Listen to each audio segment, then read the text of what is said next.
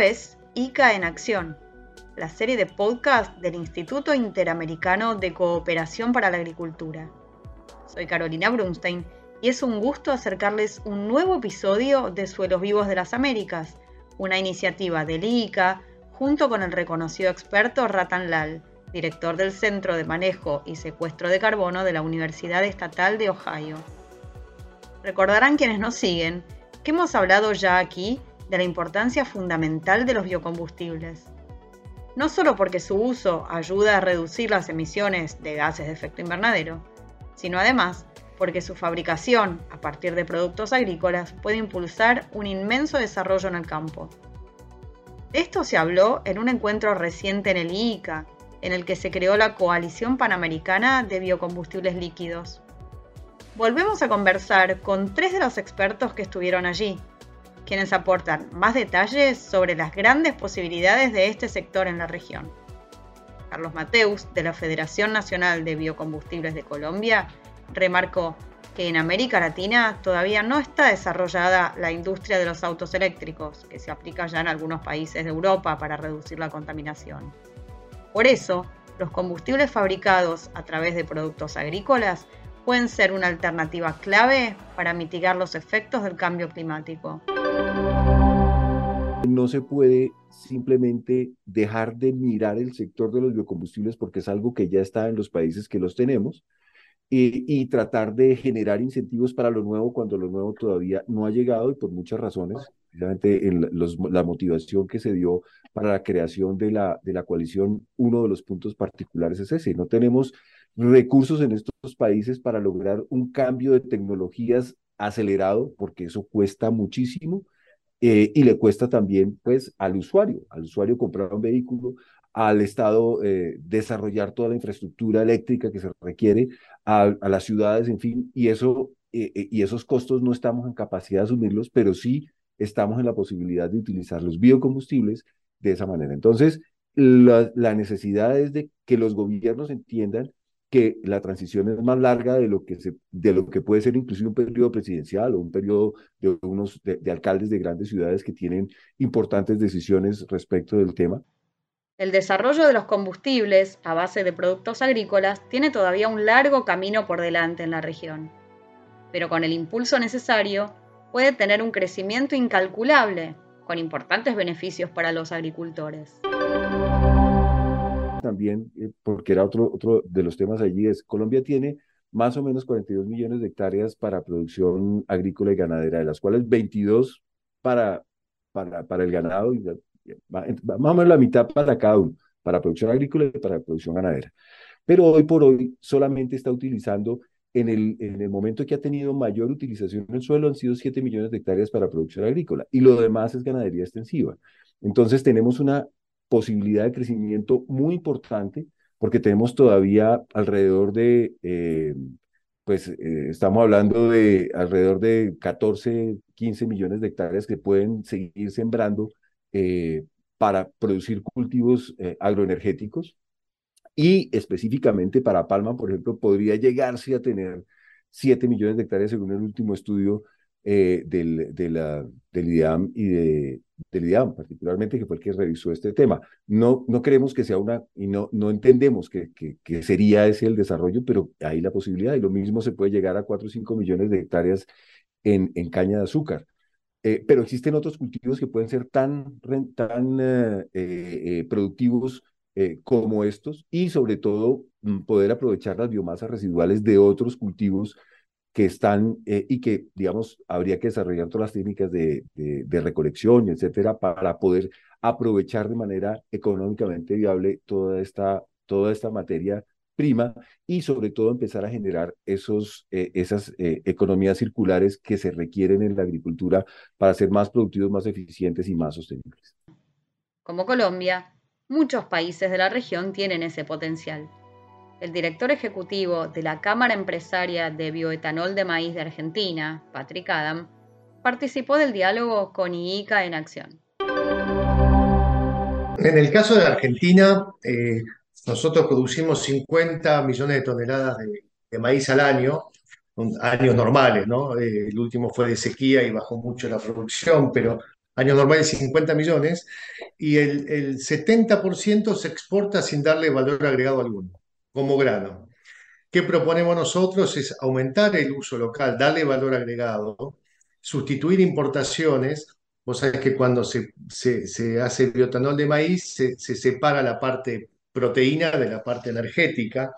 y la parte proteína se recupera en un subproducto que se llama burlanda. Por lo tanto, estamos produciendo energía por un lado y alimento, alimento por, por otro.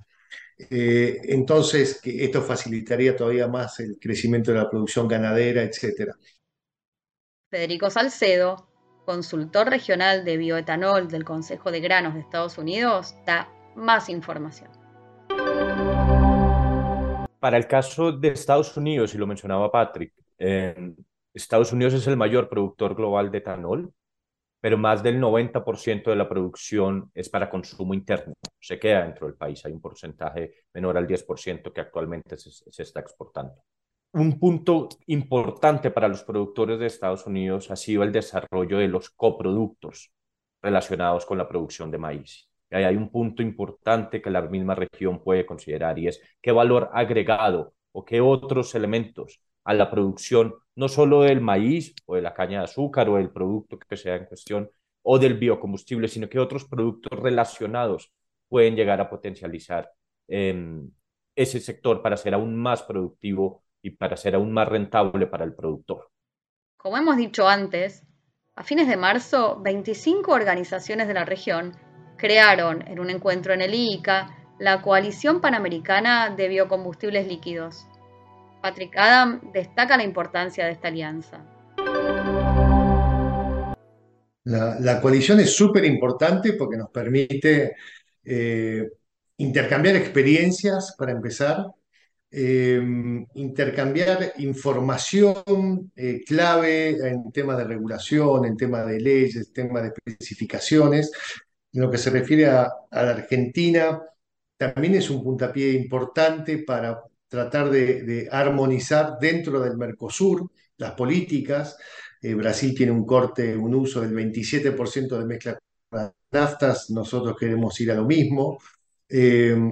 eh, Paraguay tiene 25% también, queremos ir a, hacia una armonización dentro del Mercosur y en términos generales es apoyarnos mutuamente con nuestras experiencias y con la información que tengamos para el desarrollo de los biocombustibles en la región. Eh, tenemos un poder de lobby eh, muy, muy pequeño comparado a, las petroleras y por lo tanto tener una voz que nos represente, por ejemplo, en, cumbres climáticas, una voz que sabemos que nos va a defender con los argumentos y los criterios adecuados. Eh, si tenemos un, un, apoyo técnico también de una institución, un organismo como el ICA, eh, eh, si tenemos una voz dentro de la región para hacernos escuchar con más fuerza y que se entienda que esto no es un, país en particular que se le ocurrió hacer algo así, sino que es una industria regional que tenemos que, apoyar y defender en nombre del planeta y también por razones económicas. Eh, el ICA va a jugar un rol fundamental en esa coalición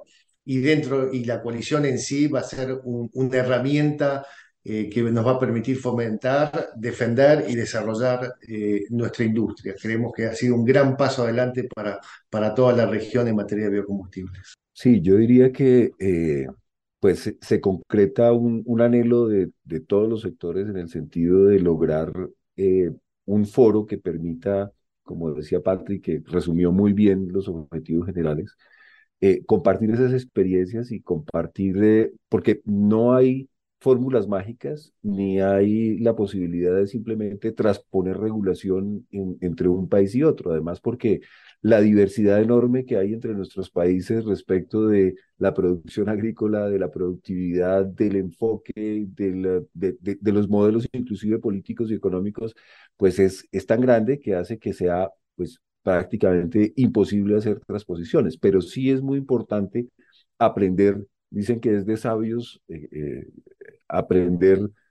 que es inteligencia aprender de los errores de los demás, pero es de sabios aprender de los propios errores, ¿no? Pero por lo menos podemos conocer no solamente los errores, eh, las dificultades, sino también las buenas prácticas de una manera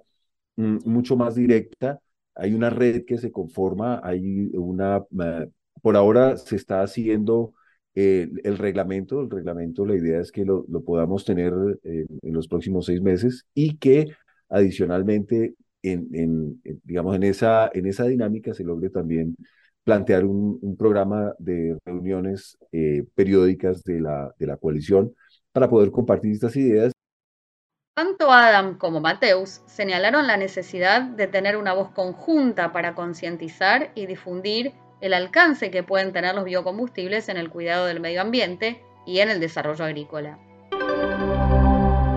La comunicación orientada a las partes, a los stakeholders de toda la cadena, a los, agentes de la cadena, a los actores del gobierno, pero también a la opinión pública, porque la mayoría de la gente no, no sabe que utiliza, mm, como en Colombia, un porcentaje del, del, combustible que carga normalmente en las estaciones de servicio tiene un componente de biocombustibles que está contribuyendo a la reducción de emisiones de gases de efecto invernadero y, y, de, y de material particulado. La gente en general no lo sabe, dice, ah, sí, es bio, así es bueno, pero no sabe realmente cuál es el impacto que eso tiene. Y eso es uno de los importantes, eh, digamos, drivers, de los, de los motivadores importantes para tener un apoyo de la opinión pública y que, eh, digamos, se pueda desarrollar de una manera más consistente y a más largo plazo toda la industria y se pueda ir ampliando el programa de mezclas de manera consistente para contribuir cada vez de mayor, de manera más efectiva al, a la transición energética para la lucha contra el cambio climático.